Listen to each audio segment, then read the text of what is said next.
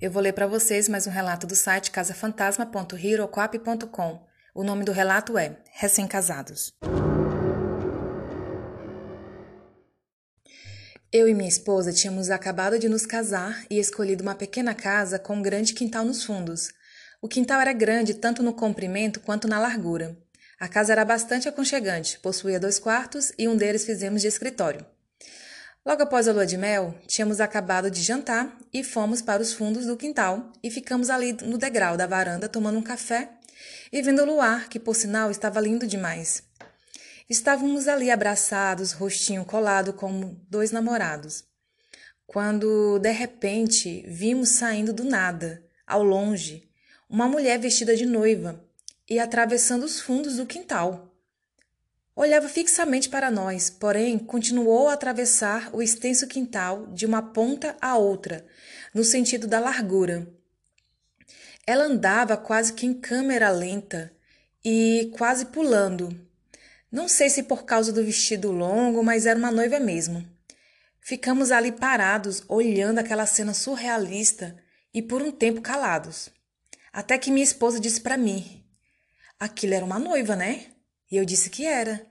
E continuamos com os olhos grudados no quintal para ver se víamos mais alguma coisa, mas nada aconteceu. Sua irmã já havia presenciado anos anteriores e por duas vezes em ocasiões diferentes fenômenos sobrenaturais, mas ela dizia que a irmã era louca. Mas agora que havia visto aquela cena, preferiu não comentar nada com a irmã para não ser encarnada.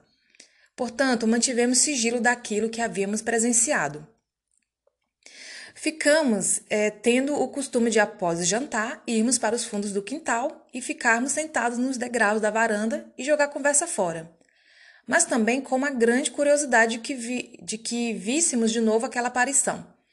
Mas nada demais aconteceu durante quase três semanas. Foi quando novamente a noiva apareceu cruzando o extenso quintal de uma ponta a outra e olhando fixamente para nós, e com, aquela, e com aquele andar quase que pulando por causa do longo vestido e como se fosse em câmera lenta. Era incrível a cena. Desta vez estava ventando e o véu ficava se agitando ao vento junto com o resto do vestido e parecia algo, que, algo meio fantasma. Passamos mais algumas semanas e, como estávamos com insônia, fomos fazer um lanchinho na cozinha e tomar um café com leite. Trouxemos tudo para a varanda e só havia o barulho dos grilos e nada mais. Quando estávamos acabando o nosso lanche, novamente ela apareceu com aquele olhar fixo e atravessando o quintal. Desta vez, minha esposa não se conteve e foi correndo atrás dela. Mas, à medida que caminhava em direção à noiva, ela ia se distanciando mais ainda e sumindo totalmente, quase que rente ao muro. A minha esposa, sem mais nem menos, correu para a varanda e foi direto no quartinho de bagulhos que havia do lado de fora. E veio com uma pá e eu disse o que ele estava fazendo e ela disse que para mim que queria tirar aquela prova. Estava com uma intuição, não sabia dizer porquê. E simplesmente começou a cavar bem ali. Fiquei olhando aquela cena patética e, quando ela estava já chegando à exaustão, disse para eu ajudá-la. E ela não me deu ouvidos. Ela era teimosa, feito uma mula, e não adiantava tentar dialogar com ela quando ela estava determinada a algo. A pá bateu em algo e ela ajoelhou rapidamente e começou a cavar com as próprias mãos. Achei que ela tinha enlouquecido por completo e tirou um pedaço de osso e logo outro osso, e ela disse para eu chamar a polícia. Fiquei embasbacado, mas foi isso que fiz. Dei meia volta e fui correndo para casa e liguei para a polícia. E em meia hora, mais ou menos, eles chegaram. No dia seguinte, com o dia claro, começaram começaram de verdade as escavações e com mais cuidado, com peritos e profissionais da área. Constataram que tratava-se de um esqueleto de uma mulher que havia morrido ali, e pelas características e até mesmo ao analisar o osso da bacia, eles disseram que era o esqueleto de uma mulher, porque a mulher possui uma bacia mais larga que a do homem, e pela estimativa do estado dos ossos, coloração, tecido que estava vestindo, tipo de terreno, porque tem terrenos que facilitam mais rapidamente a decomposição do corpo, etc. Eles calcularam que já devia estar ali há cerca de no mínimo 10 a 15 anos.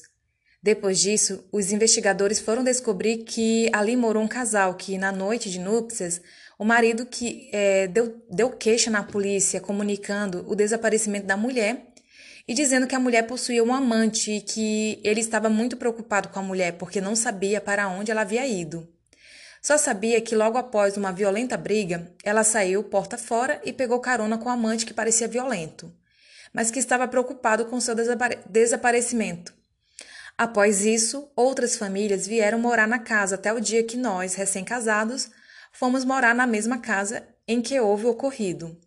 Porém, a polícia não conseguiu saber maiores detalhes porque o cara já tinha morrido e não tinha nem como saber o que tinha realmente ocorrido. Porém, diante dessa, lou dessa louca história, ficou deduzido que, na verdade, na noite de núpcias, os dois tiveram realmente uma discussão, uma discussão. E o cara acabou matando acidentalmente a noiva e, desesperado, enterrou-a no, no, imenso quintal que deu queixa para a polícia depos, é, despistar. E todos acreditaram na história porque, segundo a família da noiva, os dois sempre discutiam e realmente ela tinha um amante e ele ameaçava deixar ele, é, mesmo quando os dois namoravam. Anos depois, conseguimos localizar uma família que também morou lá por alguns meses e que viu a mesma, a mesma cena da noiva mas que não chegaram a conclusão nenhuma.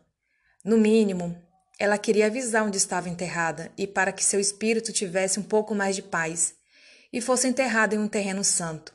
Talvez tenha se identificado com minha esposa porque éramos recém-casados. Observação: hoje ela não chama mais de louca sua irmã.